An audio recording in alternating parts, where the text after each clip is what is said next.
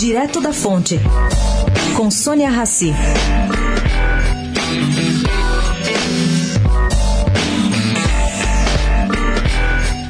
O presidente Michel Temer estará bem à vontade hoje na posse do presidente paraguaio Mário Benítez em Assunção é que boa parte do crescimento médio dos 5% do PIB paraguaio nos últimos seis anos deve-se a investimentos, acreditem, investimentos brasileiros. O estoque investido por lá já bateu os 740 milhões de dólares, pouco abaixo dos 970 milhões de dólares dos Estados Unidos. E o Paraguai se tornou uma corrida recente, o segundo mercado de franquias brasileiras, com pelo menos 25 marcas de peso lá instaladas.